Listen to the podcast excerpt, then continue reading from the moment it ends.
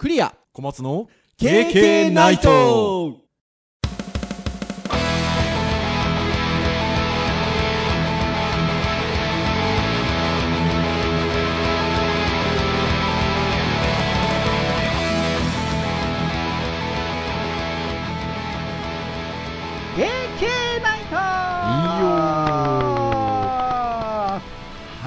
ということで302回の配信でございます。お届けをいたしますのはクリアとはい小松です。どうぞよろしくお願いいたします。はいよろしくお願いします。はいということでもう300回も過ぎてという感じではございますが小松先生、はい。もう7月7月ですよ。はい。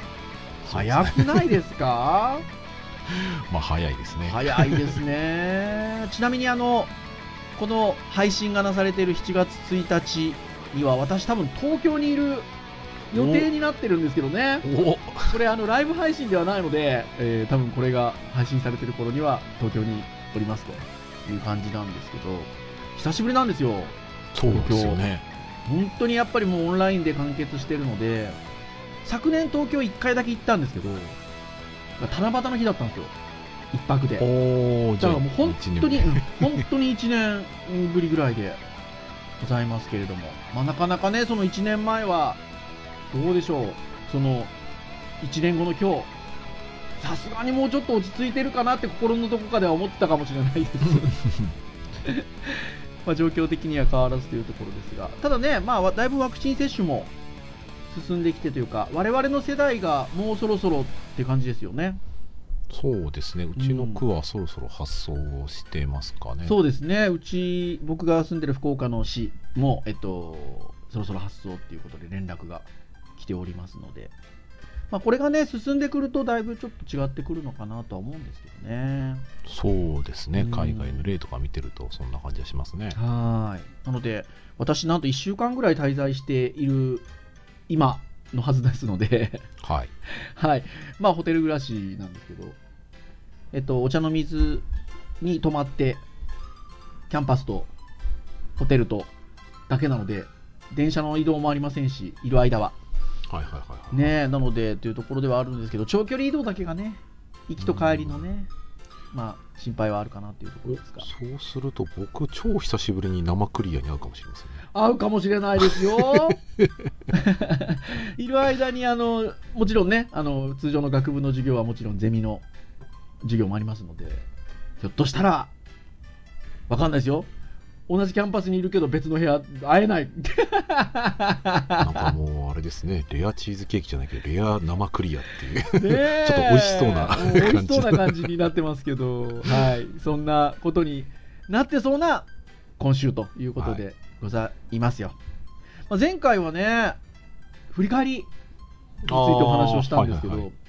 い。意外とあのなんかリアクションが皆さんあって、あ本当ですか？うん、なんでしょうね、振り返りっていうテーマってなんか聞きやすかったりするんですかね。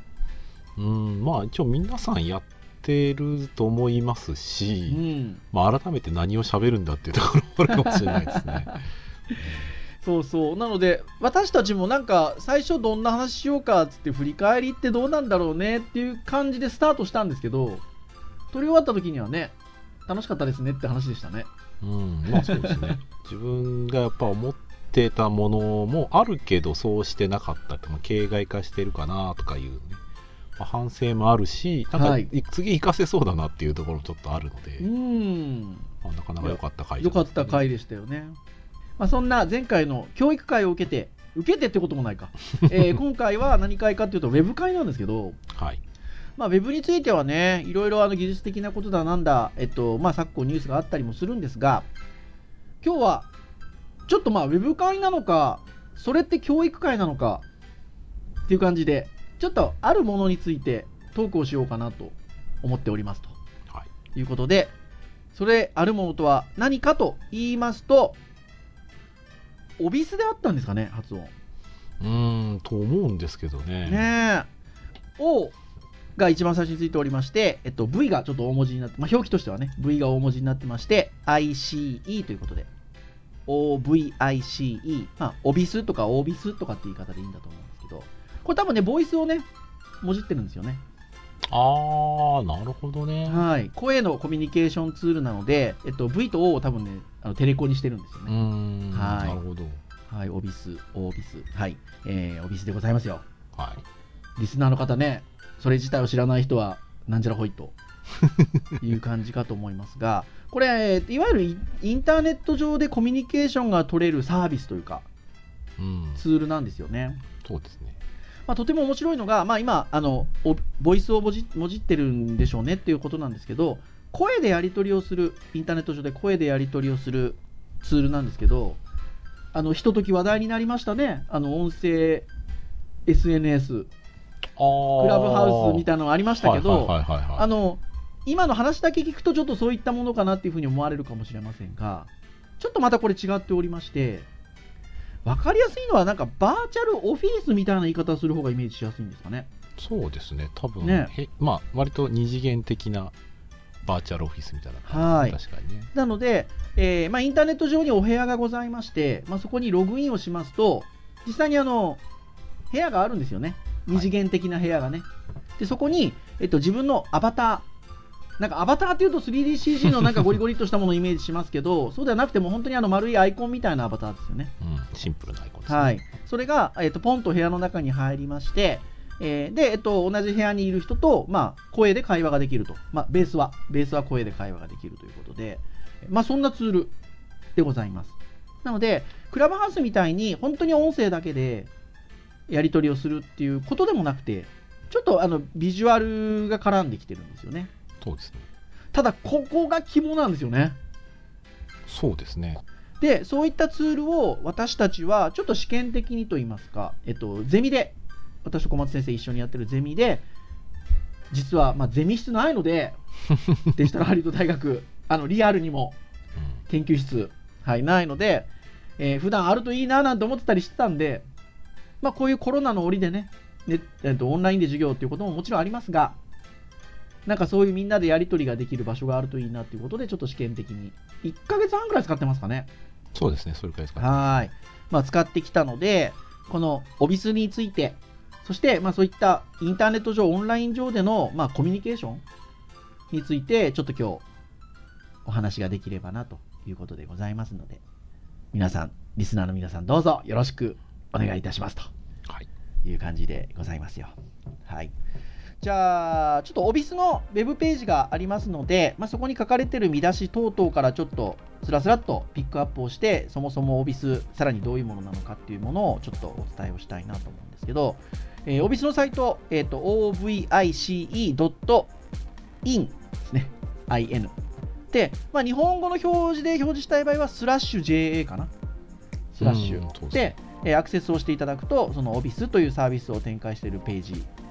が出てくるんですけど、テレワークでのコミュニケーション不足を解消しませんかっていうのがドンと書いてありますね。やっぱりあのこのご時世ということもございますので、えーやっぱ自宅にこもって、まあ、こもってって言い方が正しいのかどうかあれですが、えーコミュニケーションをするのに、まあ、もう当然ね、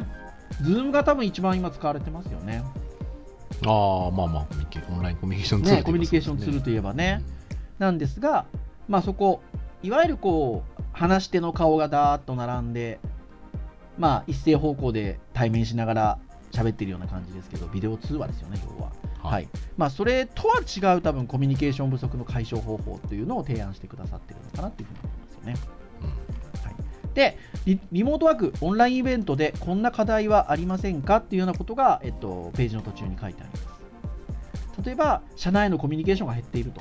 うんまあ、これ、社内という表現してますが、当然学校であれば学内ということに言えるでしょうし、はい、そして、イベントや懇親会を開くことが難しいと。なんかこれだけ聞くと、別に Zoom でもできそうじゃんって。そうですね。ね、思われるかもしれませんが、えーそこがっていうことで、先ほども言いました通り、まあ、お部屋の空間が二次元的にね、上から部屋を見てるような感じで、えっと、サイト上にあるんですよね。で、えーログインをしますと、先ほども言った通り、簡単なアイコン上のアバターがポンと置かれまして、その部屋の中にチュッと入っちゃうんですよね。入ると、要は他に入ってる人がいて、あ、テーブルとかあるんですよね。ちなみにね。ああまあ背景画像でねはい作られてますねテーブルがあったりとか、あとは会議室みたいな感じでね、ちょっとロックをかけたりすることができる部屋もあったりするんですけど、まあ基本的には、えっと、オンライン上のなんかオープンな空間みたいな感じでお部屋がありまして、えーまあ、そこに人が入ってくると。で、そのアイコンに近づいていくわけですよ。例えば誰か他の人がいたら。はい。で、近づいていって、声掛けをすると、声が聞こえると。で、同じ部屋にいるんだけれども、離れると、まあ、聞こえないんですよね。そうですね。距離によって音量が変わる。変わるんですよね。だから、まあ、同じ部屋なんだけど、部屋の端っこと端っこにいる場合には、まあ、聞こえないですね。うん。喋ってても。で、えー当然こう、こうくっつくぐらい近づけばね、すごい聞こえますし、はい。あとは、ちょっと離れると、うっすら聞こえるみたいな、うんっていう感じです。あとは、その声の指向性みたいなのもありまして、はい。あの喋ってる方向をちょっとしあのし指定できるんですよね。うんこっち向きに喋る、こっち向きに喋るって指定できるので、なので、その自分の方に向かって喋ってもらってるときはすごく聞こえるし、ちょっとこう脇にいる人に喋ってるのを横で聞いてるような感じだと、少しやっぱりちっちゃく聞こえるしっていう風に、ね、3DCG ゴリゴリのなんかアバターがいて空間っていう、3D 空間っていう感じじゃないんですけど、うん。ここが適度にいい感じなんですよね。そうですね。ライトだし、敷居がめちゃ低いくてい低いいですね。し、でもそこにいるのがわかるし、うん。近づいている離れているっていうことが視覚的にも聴覚的にも分かりやすいんですよね。うん、結局その距離を詰めるっていうところにちゃんと意味ができるので、はい。は離れると話さないっていう意思表示でもあるしうん。近づいたら何かあるのかなとか、うん。声かけようかなっていうのがあのある意味意思表示になりますので、うん。そう。ただのツールではなくてあのお互いが一方的に何かをするというよりかはなんかお互いの様子を見つつ、ね、そこにいる感じを感じながらなんかコミュニケーション取れるっていうのは非常になんか面白いですよね。いや本当に面白くてであの実際にはまああの細々としたいろんな機能がついておりまして例えば、えっと、カメラをオンみたいなことをすれば、えっとまあ、ズームのような感じで、えっと、カメラをさらにオンにした状態で喋ることもできますし、まあ、はたまた、えっと、画面共有をしたりっていうこともできますと。はい、あとは一緒に YouTube 見たりとかすることもできたりするんですよね。はい。ということではあるんですけど、やっぱりこのサービスの肝は、まあ、あの、声、うんうん、のコミュニケーション。ただし、クラブハウスのように音声のみじゃなくて、この視覚をうまく使うっていうところが、もう一番の大きな、言っちゃそれだけなんですけど、そこがやっぱ Zoom とも違うし、えーまあ、SNS の文字だけのやり取りも違うし、クラブハウスのような音声だけのやり取りとも違う、とても、まあ、僕らにとっては特にいい空間としてなんか働くなっていうのが、ここ1ヶ月半で思ったところですよね。で、まあ僕これトライアル使うによってなんか説明をね一応面談で受けたりしたはいんですけど、はいはいはい、そのサービスをうんしてる事業者さんからですね。はい、そのはい。時説明を受けて、あなるほどなと思ったのはあのコンセプトとしての立ち話っていうの、ね、ことをおっしゃっていて、おはいはいはいはい。そうだまさにその立ち話ってどういう時にするかなっていうのが結う局、ズームでつなげてコミュニケーション取るのってどう考えても立ち話じゃないじゃないですか。そうなんですよ。もうオンラインのコミュニケーションって、あのまあ、これ、前からうち KK の配信で言ってると思うんですけど、オンラインって何をするにおいても基本的に目的があってつなぐんですよね。はい、そう。だからまさに立ち話とはなり得ないですよね。とかねその人が話してるのをなんか後ろに回って聞くみたいなねうん。ズームでやったらなんかえ盗聴ですかみたいな、はいはいはいはい。とかいきなり入ってきて何ですかみたいな感じになるんだけど、あのその空間そのものにそういったルールが存在するわけで近くにいたら話が聞こえるっていうルールがあるしはい。とクローズの部屋があることによってそのうん部屋に入ったら外の人は聞こえない仕組みがあるんですようん。クローズの部屋に入っていないってことは聞き耳に立てられてもまあ別にいい程度の話を実はしてるはずなんですようん。そうだそうするとあのその図で見てあ誰かさんと誰かさんが話している自分から話すつもりはないけどちょっと聞きたいなみたいな感じで、はい後ろに回ることも 行こうと思えばできてしまうっていうねで、あの、喋ってる方も、あ、誰々さん近づいてきたっていうのは分かるので、わ、かります視覚的にね。そうそうそうそう。いや、まさに本当に、ここがとてもライトでいながら大きいところだなと思うんですよね。私どもあの教鞭を取っているデジタルハリウッド大学および専門スクールデジタルハリウッド、まあ、非常にこういろんな取り組みをしているあの組織なのでもっとゴリゴリの研究している人たちもいるしあ要は 3D 空間でアバターゴリゴリでデジタルキャンパスみたいなねでその方向は一つあってよくて、うん、なんですけどこのねまさに今とかちょっと先の未来においてのこのコミュニケーションインターネット上でのコミュニケーションとしてのこのオービスのような切り口っていうのはいやとてもなんか心地いいなっていうふうに思いますね。うん、やっぱねオンラインでやるっていうのは見えてるものと見えてないものがあるっていうのが大前提じゃないですか。はい、3DCG のアバターもある意味その空間を感じられるっていうのはもしかしたら、ね、このオビスの 2D のよりやつよりもそうそうそうそこにいる感はすごくあると思うんですよ。うん。でも逆に僕なんかはうん。あのあその、ね、3D 空間のアバターで全身見られるの嫌だなとか。はい、はい、なんかそのなんだろうな見えすぎてしまうとかその情報としてやっぱ与えるものが望んでるものじゃないかったりとかね、うん。うん、でもしくはその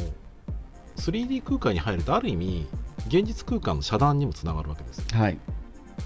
だけどあの、まあ、僕はねおもうオビスベタ褒めですけど。はい。ベタ褒ベタ褒めウェブサイトがぐらいな。感じですけど。あの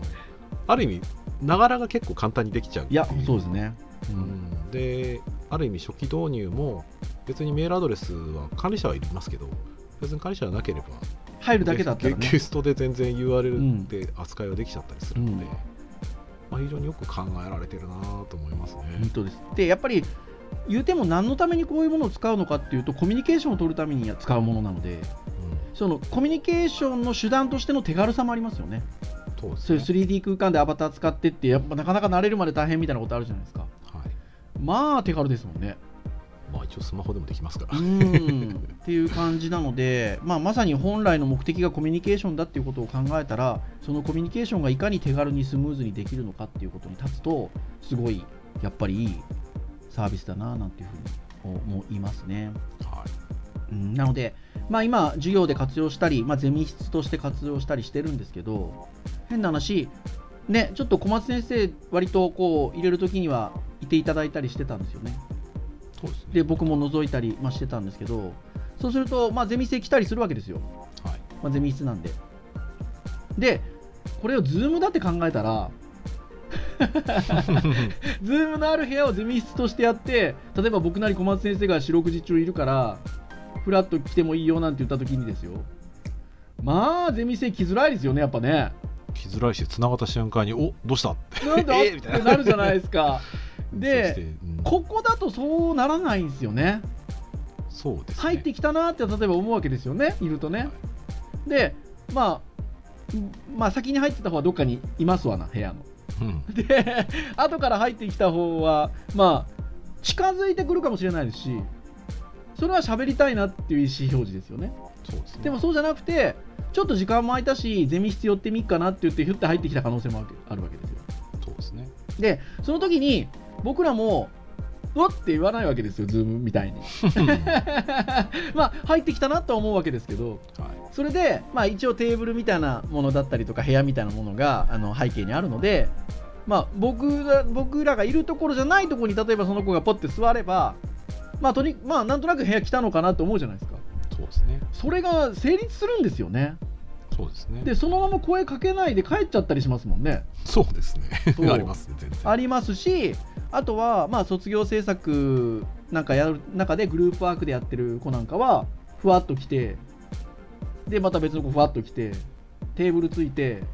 なんか話してるわけですよでそれが分かるんですよねわかりますね。そのアイコンが近づいててあと喋るとは波が出るんですよねはい。音声の波がその喋ってる方向に向かってパパパパって出るのであ喋ってんなとか時にはあのその画面共有とかをその子たちでやってるとそのこうブラウン管みたいなディスプレイみたいなマークが出てあなんか画面共有してんだなとかね。それが視覚的に分かるんですよね。でも離れてたら何何見てるのかも分かんないですし何喋ってるのかも分かんないんですけど喋ってるのは分かるわけですよ。はい。でなんかあるなんか喋ってるなと思ったら帰っていくわけですよ まあ僕らとかに声かけることなくまあいいそれいいんですよ。全然いいんですよ。でこれってすごいゼミ室っぽいじゃないですか。うん。そうですね。ありえますよね。実際にゼミ室があった時にね。ありえますし、うん。ゼミ室以上のことを言わせてもらえば、うん。あの次のコミュニケーションが生まれやすいんですよ。はい。この間いたよね。何話してたの？っていう。そうです。そうなんですそう。まあまあ大体があまあチームでやってる子たちはね卒生の話してるんですけど、うん。まあ、それ以外に関しては大体ねみんなで就活の意見今は交換ねですね今就活ですね。どうしてるっていうところ、いや本当そうでだからそういうことがあるんですよ。で今の話で言うとじゃあちょっと暇だからってヒュッて入ってきましたと。で分かんないけど僕らは声かけなければそのまま出ていく場合もありますしどうしたのって近づいていくこともまああるわけですよ例えばそしたらいやちょっと暇なんで来ましたとかね例えばねえーちょっと就職活動のあなんかオンライン面接が終わったんで来ましたとかね分かんないけど来ましたってなった時にさっきの小松先生の話ですよ。まあ、オビスの方がおっしゃってたんでしょうけど、ここで立ち話が始まるわけですよね。でそうすると、今までのオンラインコミュニケーションって、目的があって接続をし合うっていうのがオンラインのやっぱり基本的な成り立ち的にそうなので、っていうところが、想定をしない会話っていうか、偶然の会話が生まれやすくなってくるんですよね。うん、そうですね、うんまあ一応ねあの細かい話をすれば、まあ、僕自身はコミュニケーションが生まれるかもっていう目的は持ってはいるものの、うん。あの結局なんだろうなすごく能動的にたくさんコミュニケーション取りたいがゆえのものというよりかはうん。取れるよっていう意思表示をしとくだけで、学生からしてみたらいまあ1回ぐらいしかないんですけど入ってきてうん。でちょっと近づ近づいてきて、うん。でまずチャット打つんですよ、うん。先生今大丈夫ですかって文字で。これでも、ゼミ室でもあるじゃないですか、多分。まあそうですね。ねえ部屋にいてガチャって入ってきて先生ちょっといいですかって。多分言うと思うんですけど。でで特にオンラインの場合はねあの先生もしかしていないかもしれないみたいな、でもそこに僕がいるってことはまあ話しかけてもいいよっていうふうな意思表示なのでそそうだからチャットとかズームとかでつなげようとすると、うん。ある程度ね向こうは用意したりとかう、うん、あの準備しないとやりづらいわけですよね。や本当だから強いんですよね。そう。だからすると世間話というか今ちょっとだけ相談あるんですけどいいぐらいであいいよいいよ。で深い話になるんだったらじゃあまた別途やろうかって話もできるし、まあ、その場であの普通に話しかけてくれて、うんこれでも普通にメールとかされたことねえよなとか思いながら。そういうのやってあの非常にこうなんだろうコミュニケーションのす隙間というか、うん。まあ、そういったところをちゃんとこう埋めてくれたというか、うん。あのゼミ生がね先生に話しかけるっていうのをあのしやすくしてくれたなっていうのはちょっと一つあって。いや本当そうですね。あとは授業で使っててもやっぱり面白いなと思うのがまあ、グループワークなんかっていうのはやっぱりやったりするわけですよ。で、昨今だとやっぱりあの Zoom 使うことも多いので、ブレイクアウトルームなんてね、機能があったりとか、まあ、他のそういったビデオ通話サービスにも似たようなものあると思うので、じゃあ、えっと、ブレイクアウトルームに入って、じゃあ、ミーティング、ディスカッションして、えーじゃあ、えー戻ってきてもらったらフィードバックみたいなことって、まあ、するんですけど、それがすごいあの流動的にできるんですよね。うんさっき言った通り、近いと声が聞こえるし、離れると聞こえないってことがあるので、もう、あの、じゃあ、3人1組になって、はい、あの、適当にここのテーブルとここのテーブルとここのテーブルで集まって、つって。で、集まりすぎてるところは、他のテーブル見て、1人しかいないところに1人回ってとか、まあ、よく教室でやるやつですよ。うんそれができるんですよね、これだと。そうですね。ブレイクアウトルームだと基本的にはそれが機能としてできたとしても、うん。あの学生にあの好き勝手部屋行って調整してって言っても誰がどこにいるかって、まあ、確かに見えるんだけど、うん。非常にこう入りづらいというか。はい。そう。あの様子見みたいなことはやっぱりしづらいので,、ねでしかもね学生に自治権を与えるというかやってって言ったら、うん。まあ、自分たちがあ動いて誰かの近くに行って話しかけなきゃみうたいな、ん。行動がある意味そのビジュアル的に示されるので、はい。まあ、見られてる感もあるし、うん自分で動いたら面白いのもあるので、まうん。あ、それはちょっとズームだと起きづらいないや、本当そうですよね。あとはね、あの今日もこの収録してる日、授業だったので、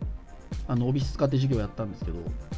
ちょっとね、あの個別面談みたいなことをしながら残ったメンバーでは、えっと、こういうちょっとあのテーマで話しといてみたいなことで伝えてでじゃあ何何々さん来てっつって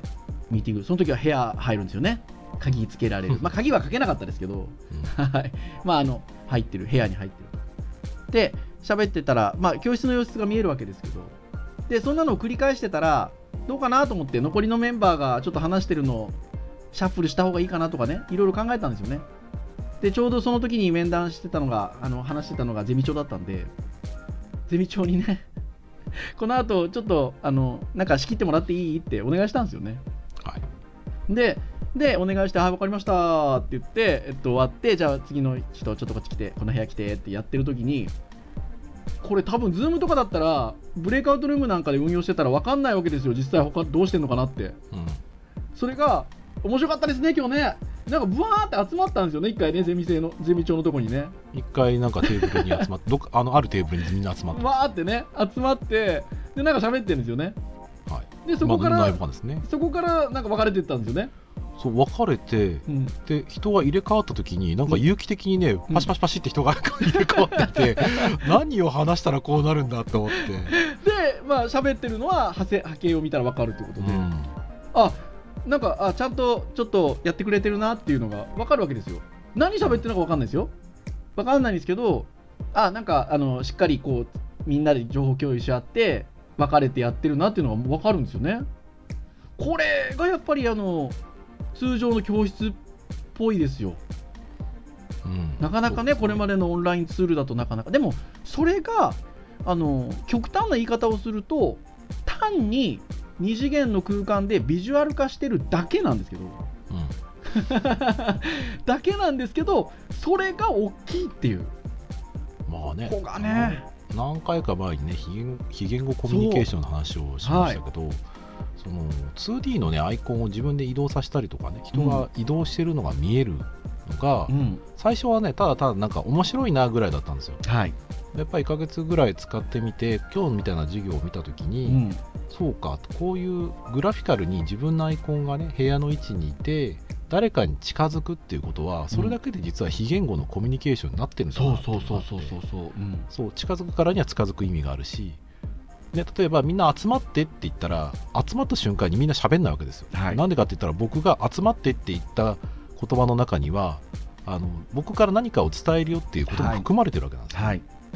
そう。でもで、まあ、そういったことが今回やってみてああなるほどね。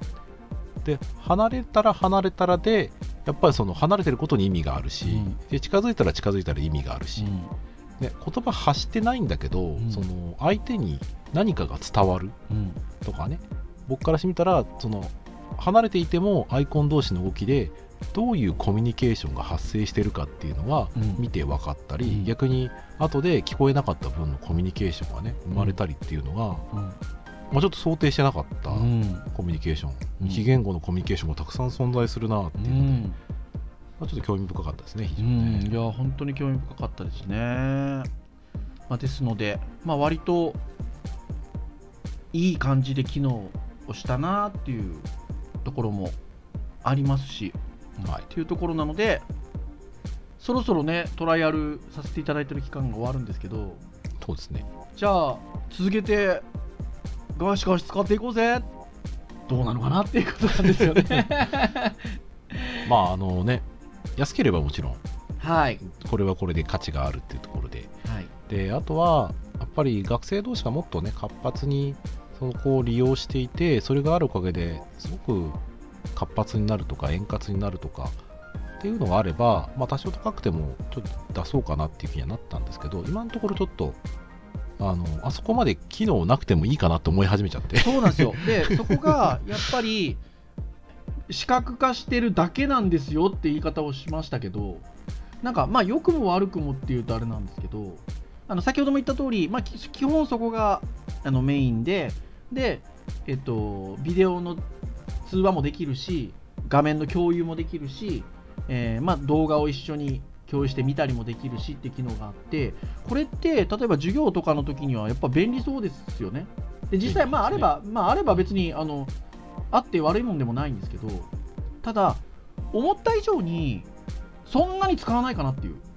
うん。なんかやっぱりその音声コミュニケーションでその流動的にコミュニケーションを取るっていうことはすごい価値があってっていう感じなんですけど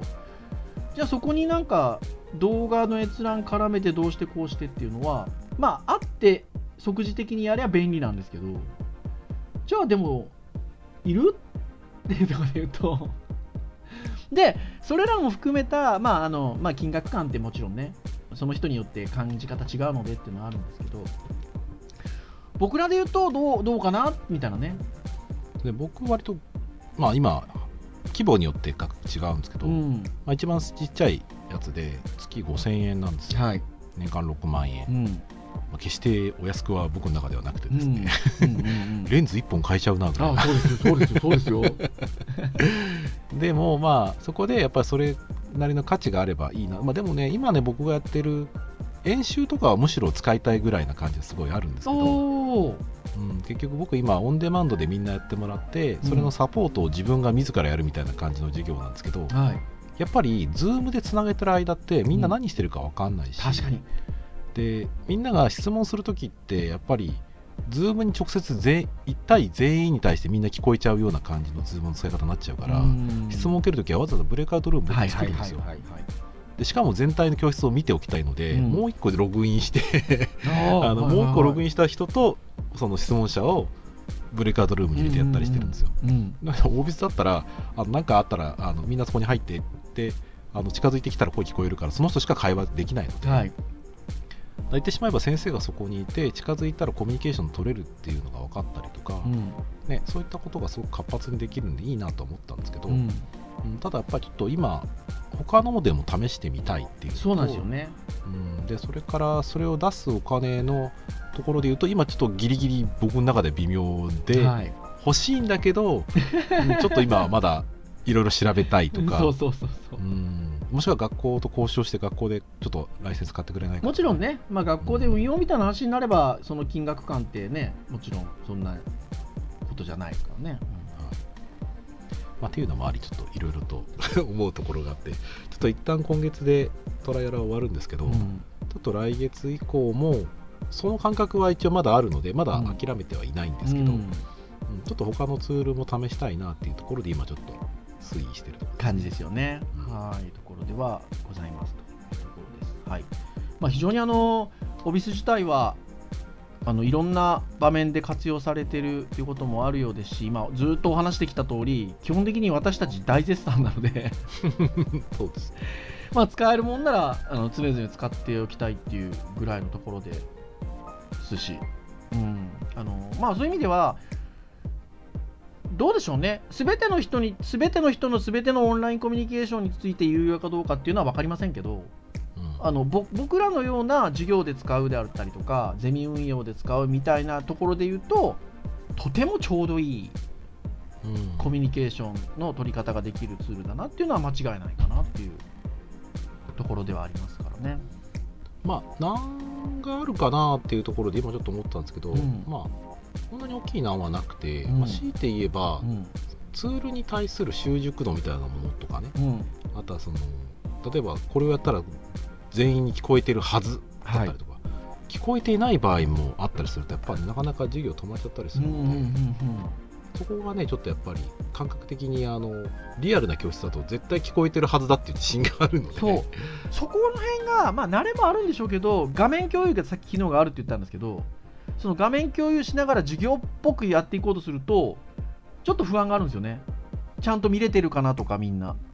どうかなみたいなところがそっちは割と Zoom の方がやっぱ分かりやすいんですよね。そうですね、うん。もしやるとしたらもう一個接続してなんかりなんか自分も生徒の気分でこう イヤホンつけてあそうそうそうそう。喋って確認するとかできますけど、うん。っていうことなのでまあそこ本当そこなんですよね。うん。そこかなっていうところまあでも今後やっぱりこういう時代の後押しっていうこともありますしいろんな形のものが出てくるんでしょうね。オンラインコミュニケーションね。うん。このサービスはね多分ね、まあ、誤解を恐れず言えばパクられるというか、まあ、アイデアは多分みんな似たようなものを今後作ってきた、あとはそのサービスの出し方、まあ多分これ今、だんだんレッドオーシャンになってきてはい。価格だったりとかサービスの内容っていうのが、まあ、充実していくんじゃないかな、はいまあ、あとはどっちだろうな。あのやっぱりあのビジネス的な方に寄ってっちゃうかもなっていう感じはちょっと。うんそうですね。もうちょっと education 寄りなものがあってもいいかなと思うんいや本当にそうですよね。ところかなっていうふうに思います。はい。はい。ぜひ